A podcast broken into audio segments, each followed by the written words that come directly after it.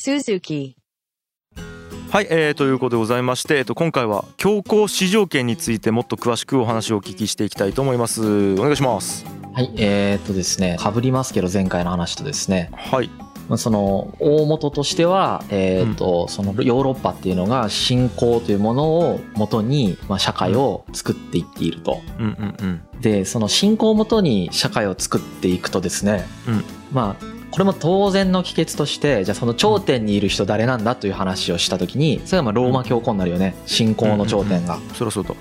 で信仰を元にしてるからやっぱりローマ教皇の権力ってものすごく高いとこに理論上なるよねまずそりゃそうだ実質どうか別として理論上まずそうなるんですようんここがまあ強くてですね、うんまあ冒頭言ったみたいなそのお金みたいな感覚で信仰っていうのがぐるぐるぐるぐる世界をこう回している状態のレベルで信仰がすごく大切だし、まあ、前回も言ったように、もし仮に波紋でもされてみたらですねうんその社会関係全部解体されるんで自分の人権なくなる状態なので、ありましたねはいそのそもそも具体的に言うとその親近者とか自分の使用人とかを除いて一切会話することもできないしうん物の売り買いとかもできない、うわそんなレベルなんやへえ、はい、なんでもう生活が成り立たないですよね、うんはだから信仰っていうものはその今の僕たちの世界だと内面の問題が結構でかいじゃないですか、はい、あー確かにねじゃなくて社会生活に直接に関わるものなんですね、うわはいはい、でこれを前提とした社会においてその教皇っていうのはどういう立ち位置にじゃあ立っていったかっていうとうんまず神によってそのローマ教皇権っていうのは樹立されているんだと。はいでその神によってまあ樹立されているこのローマ教会っていうものうんはこれ以外には存在しない。はいつまり言ってみたら代弁者になっちゃいますよね神の、はいでそのカトリック教会っていうものがそそれなんだとはい、だから教皇が言っていることっていうのは、うんまあこういう言い方するとあれですけど全部正しいんだということですそうですね世界の基盤を作っていると言っても過言じゃないですよね、はい信仰の面から見ても社会的面から見ても全部教皇が言ってることっていうのは正しいはい、ああなるほど、神が言ってることっていうほぼイコールだからねうんうんうんそうですうんまあそうだよね神とイコールっていうとちょっと多分語弊があるんだよねなるほどここら辺がキリスト教とか宗教を語るときに多分すごく難しいところうんで、確かにね、僕もかなり言葉を選んでうん喋ってますけど、うん多分その実際の信者の人からしたらムカつくこと多分たくさん言ってると思うんですけどね、うんうんあのすごい言葉を選んで言うとそんな感じですまずでもう一つはですね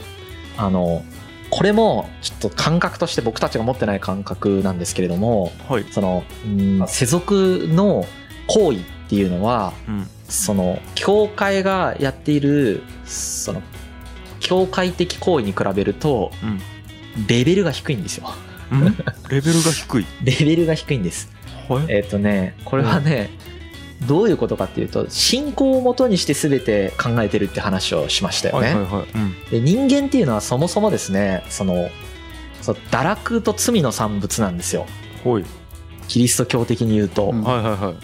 でその堕落と罪の世界なんですここがもうもはやね、はいはいはいそこの権力ってなんていうんかな権力があったとしてもうんやっぱ権威がめっちゃ低いんですよなるほど権威の高さっていうのはその純粋なる信仰から生まれていくのでうんなんていうんかなその聖職者であるとか、うんうん聖職者がやっていることっていうことうんがとてもなんていうか聖なるはいなんかこのすごく言い方難しいんだけど、うんうんうんはうん高潔なものであって、いはいはいはい世俗の支配であるとか世俗で何かやってるってことはとても罪深いうんうんここで言う罪っていうのはあれだよ法律上の罪のことじゃないんだよはいはい はい現在だよね現在のことねええええええキリスト教の中での罪っていう言葉のことですねそうそうそうですそはういはでいすはいだからもうそもそもなんですけど王様がどんだけ頑張ってもその権威的なものとしてあと高潔か高潔じゃないかという意味においてははいローマ教皇にやっぱりこう勝てないんですねなるほどうんはいでこれはそもそもその救いという概念にそもそもまたこれつながっているのでうんそのみんな救いを求めてるっていう話をしたじゃないですか死が身近にあるから、うん権力者だろうが権力がない人であろうが救いは求めてるわけですよねう、んうんでこの救いをできるかどうかを誰が決めてるかっっていう話なんですけどこれローマ教会が決めてるんです、そうなるわうんはい、そらうん彼らが全てそれを司っているのである意う味ん天国への扉の鍵はこの人たちが持ってることになりますよね、はいはいはいでその天国への扉の鍵を持ってるこの人たちがうん「いやお前は救われないよ」って言われ言ってしまうとその人は救われないということになってしまうわけですよやばいやばい判断できるんですよ救うか救われないかやばいやばいやばいやばいそうなんですはいまあ多分正確な言い方を言うとローマ教会を通してしか神の判断を伺えないということなんだと思いますねなるほどなるほどはいはいはいはい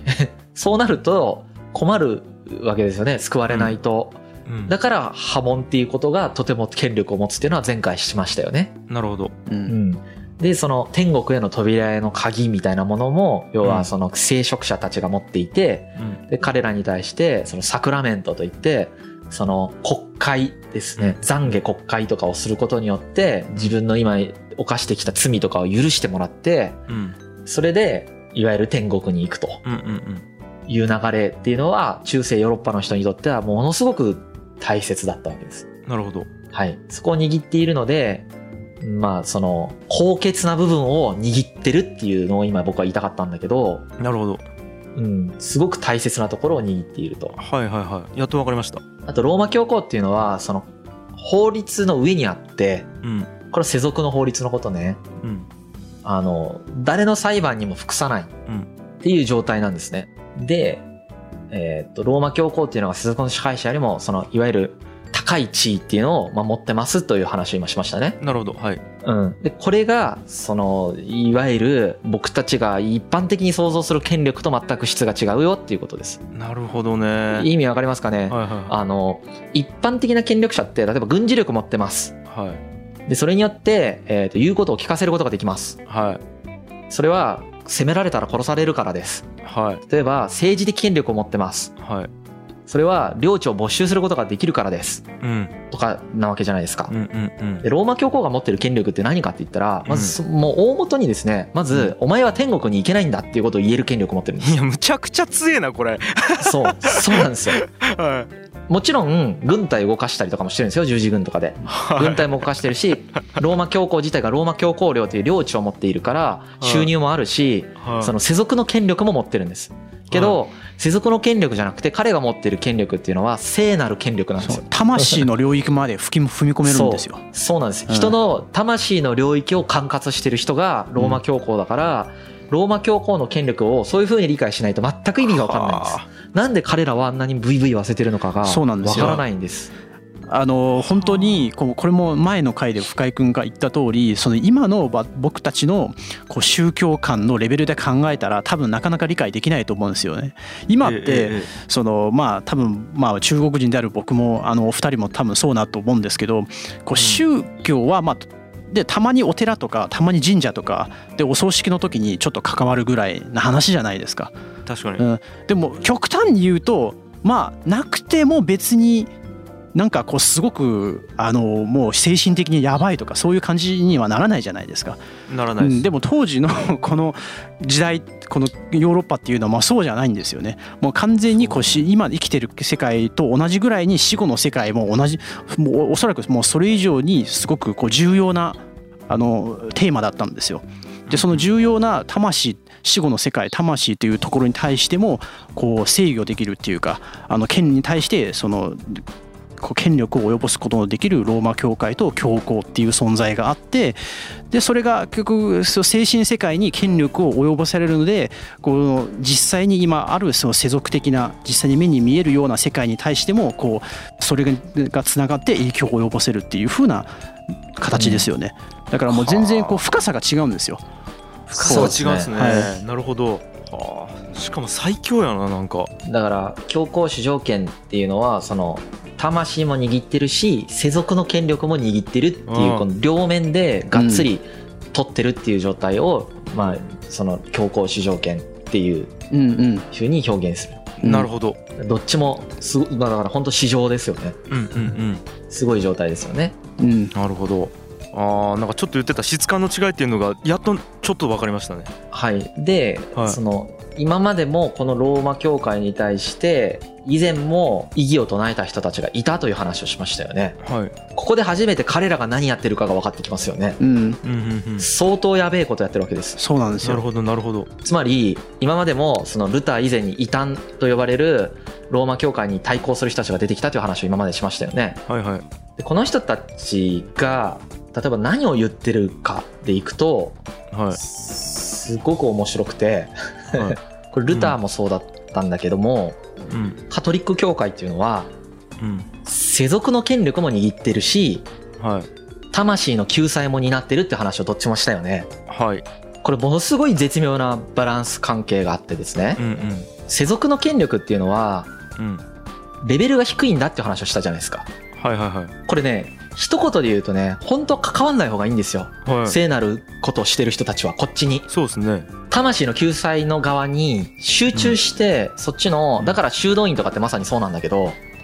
世俗からある意味いい感じで隔離された状態でこう救いになるようなことをずっとやるとか自分とか人の救いになるようなことをやったりだとか教育,、まあ、教育もするんですけどうんそのカトリック教会の人材育成とかもするんだけどうんそのここすごく絶妙で教会がうん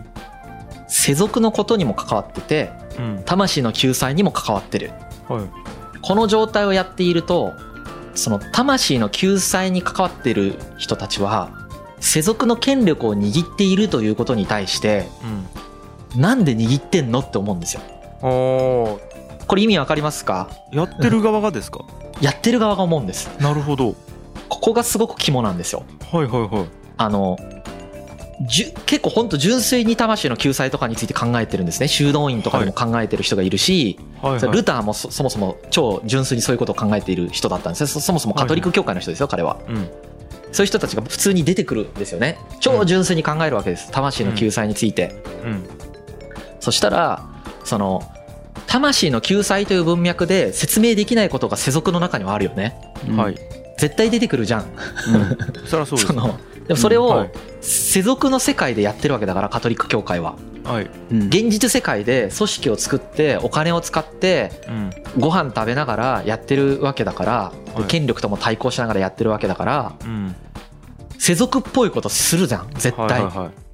うんうんで実際してきたじゃんうん。そうだよね。それに合わせてね。うん理論としては全部信仰が元なんだけれども、うん。行為として出てくるじゃんそういうことが、はいはいお金集めないといけないとかさはういん税金徴収しないといけないとかはいはいはい。そういうなんていうか純粋なる救いのための信仰とちょっと違うことするじゃんうん。そうすると内部から言われるんですよ、あーそれ信仰と関係なくないみたいなうん確かにそれは来るそはい、でカトリック教会が一番怖いのは内部の人から信仰に関しての論理を崩されるのが一番怖いんですよな確かに全部瓦解するからです、あーだから殺すんですよはあだから異端として殺さないと成り立たないんです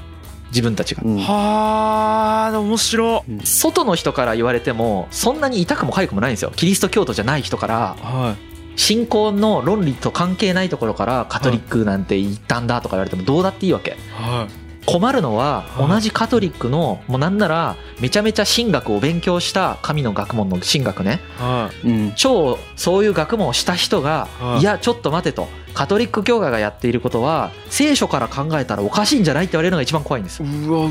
わうんうんこれはやばいねそれが一番困るので殺すんですよね、う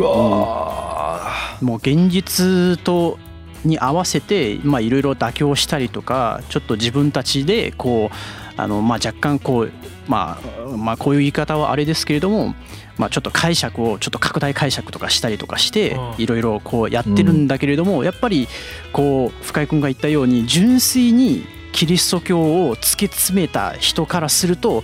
あこれっておかしいよねっていうものがやっぱどうしても出てくるんですよねはい。だって全然こう信仰とまあ全然っていうか信仰と世俗っていうのはこの2つのし OS ですからはいはいうん2つの OS をなんとかこう。えーまあ合体させてこう走ろうとするけれどもやっぱどっちでもちょっとズレが出てくるんですよね、うんうんそのズレをとりあえずこう後回しにしてこうなんとかなんとなくこうまあなあなあで進めようとしてたところはや っぱりこうなあなあではちょっと納得できない人が、うん、うんあのす少しずつ出てくるとうんうんうんいうことなんでしょうね。うんまあ、出てくるたびに潰してたんですけど潰せなくなっていいくんですよはいはいはい権力が教皇が市場権を取った後に落ちていくんですねその後実は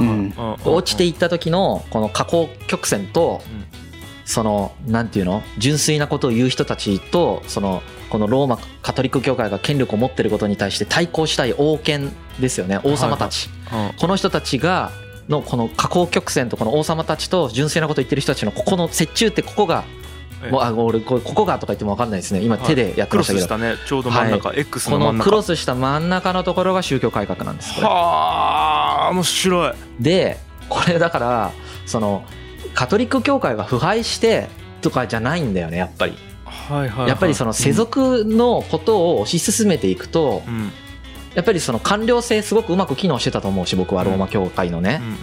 んでその官僚性を維持するためにはやっぱりお金も必要だしうんなんかいいろんなことしないといけないわけもちろん腐敗して私服を肥やしてる人とかうんそのもうとんでもない人キリスト者として完全にカウントできなさそうな人たちもいましたようんいましたけど全体としてめちゃくちゃ腐敗してる組織にあんまり見えなかったんですよねうんうんあそれ深井さんが見、読んでかってことですだってかはいはいはうこれ僕の主観ですよでも仮にカトリック教会ガチで腐敗してたら僕ルター出てこないと思う、いうーんなるほどまず、ほんほんほんうん、外から出てくると思う腐敗した組織は、なるほそっどかそっかルター中の人だもんねそう中の人なんだよねうう、んあえっとルターもカルバンもうんうんうんカトリック教会の人なんですようんうんうん彼らが自分で改革しようとしてうん純粋なことを考えて喋っていってそれを議論するシステムもあったし当時ねうん土壌もあったしうんあとはやっぱりその考えたことを張り出すっていうことをやったんだけど彼ははいはいあまあそれは実は史実ではないと言われてんだけどはい張はいり出したこと行為が、うんまあ、手紙は出したよねそうそうそういうなんていうかうんこう議論をするという文化もあったしあと修道院でちゃんと教育もしてたんだよねやっぱり、うんその信仰を突き詰めるという意味のちゃんとした教育をしてたんですよ、はいはいはいだからこそそういう人たちが育っていくわけですようん実際ルターもそういう修道院出身だしうんだから彼みたいな人が生まれるっていうその本当に腐敗してる組織で起こらないことが起こってんなっていうのを純粋に思います、だって、うん本当に腐敗した企業があってその中から新しいベンチャー企業を作る人出てこないでしょ、確かにあそれ分かりやすいな、うん、出てこれないよなるほどそれがやっぱり毎回出てきてて殺されてるけどね、殺されてるけど出てきてて、うんでも殺されるけど毎回出てくるってことはやっぱり信仰についても真剣に考えている人たちがやっぱりずっといてカトリック教会の中で。うんうんで一方で世俗権力にまみれてたりとかそれを管理しないといけないというジレンマもあってうんうんあとそっちに思いっきり振り切ってる人もいてみたいな、はいはいはいまあ、すごく当たり前の人間社会で起こってることがやっぱりカトリック教会でも起こっていてああ確かにねっていう状態だと思うんですよね、なるほどね結構その捉え方が僕の中で面白かったんですよ面白い面 白いうんちょっとまだルター出てきてもないけど、 ね、エンディングみたいたいになったけど、うん、なるほどでちょっと早足でいくねこの後ね、はいえっ、と、うん教皇が市場権って言ってねめちゃくちゃ権力が高まっていきますと、うんうんだけれどもこの後、まあいろんな理由で今度は権力が下降していきますうんうん一つは、えっと前も言いましたけどペストとかが流行った時にうん無力だったんだよね教会がう、んうんうんまあ、死後の世界の話をしているから、まあ、死んだ後どうなるって話はできるんだけどいくらなんでも救えてなさすぎてうん現在世界も、そう人死にしすぎて、人死にすぎ てうんいやいやいやみたいななったっていうのがまず一つね神の罰ってなんかで、うん言われてるけれどもでも結局教会にあんだけいろいろ祈りを捧げたのにまあ教会に通ったのに全然俺ら救われてねえじゃんみたいな、うんはいはいはいうん、なんかそういった話も出てきたりあと十字軍が失敗したんですよ、うんうん1回目の十字軍でエルサレムを奪還したんだけど、うんその後やっぱり取り返されちゃったりしてて、うんうんその後結構グッダグダなんですよね十字軍がはい本当にもうしその純粋な気持ちもなくなっちゃってて、うんうんうん信仰のための純粋な気持ちもなくなった、もう利害関係だけで動いてる、ぐったぐたのやつやって、それが失敗をするんですよ。うんうんうんそれで、それを集めてるってほら、ローマ教皇が集めてるから、は言い出しっぺとしてのローマ教皇の、やっぱ評判が下がったいはいっていうのがあります。うんで、もう一つ、これが一番大事なんですけど、もう一つは、実は、その、このローマ教皇の権力が上がっていったのと、まあ、同時にですね、うんその、主権国家と呼ばれる、いわゆるその例えばイングランドであるとかあとフランスであるとかですね、あとはその神聖ローマ帝国の中では両方と呼ばれるその一つ一つの国ですねザクセンとかうんなんかそういう一つ一つの国があの少しずつ実は力をつけていってたんですよ。えー、でさっきも言ったけどローマ教皇が力をつけたでも加工していく加工していく時でも、この主権国家の人たちは力をつけていった。うんでも主権国家の人たちが力をつけていった時に各そう要は土地を支配してるその君主みたいな人たちが力をつけていったってことねうんうんそれまではローマ帝国があったからうんローマっていう首都を持ったローマ帝国が一括管理してた時代があったんだけどそれがぶっ壊れた後にうんはい要は権力強い人がいなかったってことだよねこれうんうんううんん、うん戦国時代やそうんはでそれを権力強い人があんまりいなかったから権威を借りてたよねっていう話はもうし何回もしましたよねいはいはい権威借りてた人たちの力が強くなってきたわけよはいでうん権威を借りてた人たちが力をつけた時に、うん一番邪魔なのはやっぱりローマ教会なんですよはローマカトリリック教会なんですよ、ックうんうんううん、んだからローマカトリック教会を邪魔になったんだよね主権国家がうわうんーでなんか皮肉というかそうななんんでていすうか変な構造やなでルターを誰が応援したか、はいこの主権国家の人たちが応援してるんです、そうなんですはあ面白い、はあ利害が一致したのかそういうことですそうなんですねこの人たちとルターたちの利害が一致してカトリックを攻める、うんカトリックはどんどんどんどん力を失っている時期でそれうにん対抗できなくなってしまうっていう構図なんです、そうなんですよねなるほどねだからなルるほどルターたちがまあ自分たちの理想とまあロジックでもってえーっとカトリック教会に対していろいろものを言ったじゃないですかちょうはいはどいこのこれにまあ乗っかる形でおこのエネルギーにちょっと乗っかって俺らもこの際にこうなんかの教会からの影響力を出したいというやっぱうんそそのそういった両方君両両方君主たちの思いがあって、まあ、ルターを応援したりとか、そういったやっぱ力がそうあなっんて、ですまあ、よねルターたちのこう改革も、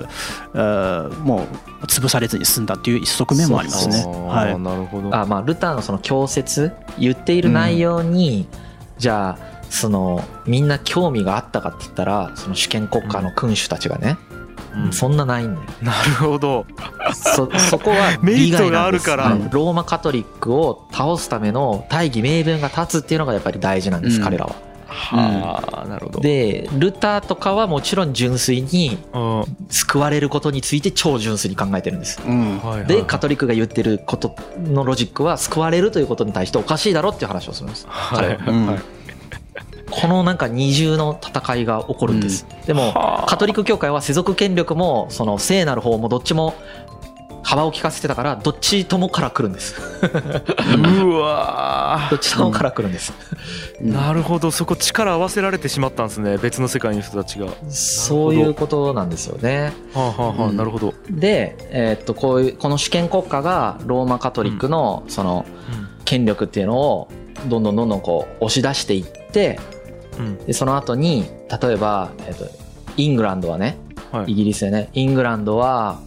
えっとイギリス国教会っていう新しい教会を作ってうんうんそれはもうイギリス国王の傘下にある教会ですよねうんうん全然構図が違いますよね全然違うううんんローマ教皇が全部をこう見てる状態から自分の傘下に教会がある状態っていうのを作り直してうんでイギリスっていうのはその国王権力っていうのを強めていきますね、はいはいはうんうん、もう独立した形だよねそうそういそうだうんで王権真珠説っていうのもここに出てきますねうん王権真珠説もうすでに説明しましたけど、もう一回言うと今までは神様の代理人として教皇が魂の救いについて全部管轄してたのを、うんそうじゃなくてうん王様に移してるんだよってことだよねその聖なる権利の方も、うんううんんうんそう王様が聖なる権利をもう自分でセルフで持てあの自分で自分を認めることができるの獲得できたってことだそよね。うそうですだからローマ教皇を介さなくても救いに対して直接アプローチができるようになったよということなんですあれはああそうそうそだうからなるほど王権があるよというままだだから信仰をもとにした考え方ですよねこの段階ではうんう、んでフランスもそうなんだよね王権真珠説というのをもとにして、フランスは実はカトリックが勝つんだけど戦争して、プロテスタントとカトリックが戦争してカトリックが優勢になるんだけれども、はいはいけれどもローマ教会からは独立していくんですほうほうほう同じカトリックでも。うんでフランスで絶対王政が確立してルイ16世の時に行き過ぎてフランス革命が起こってうん国王が処刑されますよね。はいはいはいでそこで初めて人権の概念が生まれるよねそして、はいはいはいあったあったうんあったよね。うんそうじゃあ神聖ローマ帝国、まあ、今のドイツとかスイスとかねうんベルギーとかも入るかな確かね、うんうんここがどうなっていくかっていうとここは皇帝の権力は下がるんですよはいはい神聖ローマ皇帝っていうのはもうんう事実上いないのも同然レベルになるんですよ、うで各その両方と呼ばれる小さい国単位の人たちが強くなっていくんですんはいはいで神聖ローマ帝国って呼ばれている、まあ、今のドイツとかスイスとかがあるようなところの地域に関しては、まあそのそれを全体を統括する王権っていういう意味での皇帝はうん下がるんですよねうん実は権力が下がるんです逆にうんうんうんうんで各両方と呼ばれるちっちゃい国単位の人たちが力をつけていってある意味バラバラになるんですうんはいはいはいはいでこの王権を詰めたフランスとかイギリスとうんバラバラになったドイツっていうのがこのあとそのもっと先の時間軸でいくとうんナポレオン戦争の時にバラバラだからナポレオンに思いっきり負けちゃってほやっぱバラバラだとダメだねって言ってくっつ いてそこから第一次世界大戦に突入するっていう超大きい流れがあるんですけ ど。うそう繋がっていくんやはいはいまあ、不仏戦争っていうのやってね、はいはいはいその後第一次世界大戦行くんだけどねうんうんでえーっとドイ今のドイツとかスイスがある神聖ローマ帝国っていう国はうんうんもともとからですね実はその皇帝権力っていうのがちょっと弱めなんですよほうほうほうでそれがフランスとかイングランドみたいに上に上がったんじゃなくて、うん実は最終的にそれがまあある意味消滅する形で帰結するんですね、消滅うん、まあ名前は実は神聖ローマ皇帝っていう名前は残るんだけど、うんうんえー、ともうほぼ機能してない状態になうんるところまで権力がまあなくなっていくんですね。ほうほうほ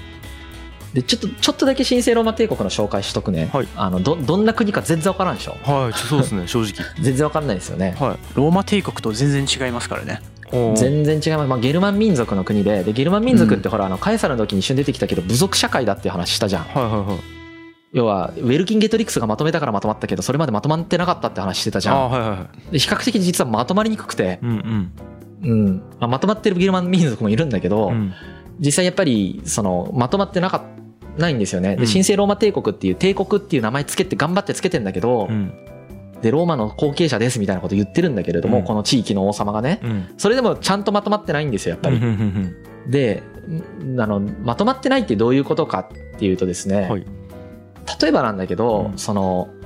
皇帝はいの政府ですよね、はい皇帝直属の政府はいが、えーっとその諸侯から、うん諸侯っていうのはまあうんと江戸幕府でいう大名みたいな感じです、はいはいはいこの大名の人たちからその税金を一応徴収するんだけれども、はいそこの徴収額が、うんその諸侯のさじ加減でめちゃくちゃ変わるみたいな状態あー例えばはいはいはい基準がないみたいなはあるんだけれども、うなんかこううまく変えれちゃういはいはいはみたいな、いはいはい好き勝手できるってことですねうんだけど、えー、と例えばだけど、うんとねそうね、江戸幕府と比較するとちょっと分かりやすいかもしれないですね、はいはい江戸幕府っていうのは将軍のがいて、はい将軍以外にも大名がいますと、はいはいでその将軍は大名の中の大名みたいな立ち位置で存在して、いてうんえーっと、まあ、3代の家光の時に参勤交代というのを確立して、うんうんえーっと無理やり中央に集めることもできるし人質取ることもできてたし、うんえーっと税金の徴収権っていうのは各大名が持っているんだけれども、そのやっぱりそこに対しての管轄というか干渉する権力もすごく強かったし、はいそもそも徳川幕府自体が直轄地をすごくたくさん持っていて、その4分の1ぐらいの石高は徳川家の土地だったしあとはすごい大事なんですけど貨幣鋳造権っていうのを持ってるんですよね、うんだからいわゆる国王が持っているべき権利で国王体験っていうのがあるんだけど、まあ、それを持ってる状態比較的持ってる状態だったんですよ国王、はいはいはいあの幕府っていうのは。はい神聖ローマ帝国っていうのはそういうのもあんまないあんまっていうかないんだよねなるほどあの貨幣の鋳造権利も持っていないないし直轄地もそんなにたくさん持ってないんですよはいはいはうんうんだから、そもそも財政的に逼迫してるんですよいねなるほどうんうん税金取れないしデフォルトでお金持ってないんですよあんまりね、はいはいはいはいうん、みたいな感じでちょっと弱い国だったんですはいはいでこの弱い国にルターが出てきて最終的にはこの弱い皇帝ほぼ有名無実でいなくなっちゃうぐらいまで追い込まれていくっていうなるほどはいはいはうん、ちょっと複雑ですけどね、いはいはいはいちょっと複雑だね、はいあの単位が違うドイツだけその主権国家の単位が違うよね主権国家がイングランドはイングランドで主権国家で、はいはうんいフランスはフランスで主権国家なんだけど、ドイツは神聖ローマ皇帝で主権国家じゃなくて、はその各地方の人たち、はいアメリカで言ったらウィスコンシン州みたいなうんうんうんその人たちが、そのアメリカ政府を有名無実までぶっ壊してうんうん主権国家として成り立ったっうていんうはい話ね、はいはいそこにルターと利害が一致したんだよっていう話をしてます。はいはいはいはいはい、だから本当になんかバラバラのちっちゃい権力の部分がいっぱいあったみたいなイメージですかね。そうなんで。す。えっ、と今日はこんな感じで、やっと次回にえっ、とマルティンルターですね。出てきなますんかあれっすねなんかさっき江戸幕府と比べてまあなんとか頑張って理解しようとしましたけどもそれでも多分ハイハイってピンとくるほど実感として理解するのが難しいですねやっぱり。ちょっと難しいですよね。はい中世ヨーロッパ、うん、まあ一番の特徴はもう今日何回も言ったやっぱりその信仰をもとにした社会であると。うんうんうんいうことと、うんあのそのローマ帝国がなくなった後王権が弱かったんだけど、それがどんどんどんどん上がっていってる過程ではいはいあはるということを理解してくれれば多分この後のルターの話は意味がわかると思いまい。す。ですねいやだからまあ今まで全部そうですよねなんかモンゴルもそうだし、まあ、オスマンもそう、えー、とローマもそうなんですけどなんかこう今の現代日本社会と全然違うという前提をつい忘れがちなんですよ。 それをを忘れないようにずっとここに置いとかないといけないっていう横にそこですね。ですよねはい、なんか面白いなって思うのが全部違はうじゃないですか。全部違いますよ ね。本当そうなんよ。全部違うじゃない ですか。だかうら、んいかにやっぱ人間が作る社会が多様なのかっていうのがよくわかりますよそうねで。すね。いやだからそのうん今までの培ってきた常識をいかに横に置いといて話を聞くかっていう練習にもなってて僕は結構楽いしいやでーす。本当です よねなんかもう本当今生きている社会の仕組みとかも,、はいあもうまあ、ずっと僕らはこの中で生きてるのでなんか当たり前だなっていうふうにいつの間にか思ってますけうど、んいやまあでも歴史を勉強すると本当には分かりますよね、まあ、です全ね然僕らと、ね、世界観だったはいり社会の仕組みが違うっていうのなんかはすごく見せつけられて、本当本うん、当。うんだからそれは勉強になり ます。こんな仕組みの社会あるんだみたいななんでかすねもうそういう発見が僕一番好きなんでいすよ。やマジでだって本当に違う惑星の話聞いてるみたいですからね。 ね、はうんい。ということでえちょっとごめんなさいまだルター出てこないですか。次やっと出あてきやまってする。オんッで、ケーオ はッケーオッケーい。、次にとい出うてこ ときますで、んで。あはい、うんえー次回はルター登場ということで、一旦今日はここまでですかね。はい、ありがとうございました。りがとうございまありすがとうご。ざいました G. Kaye Suzuku.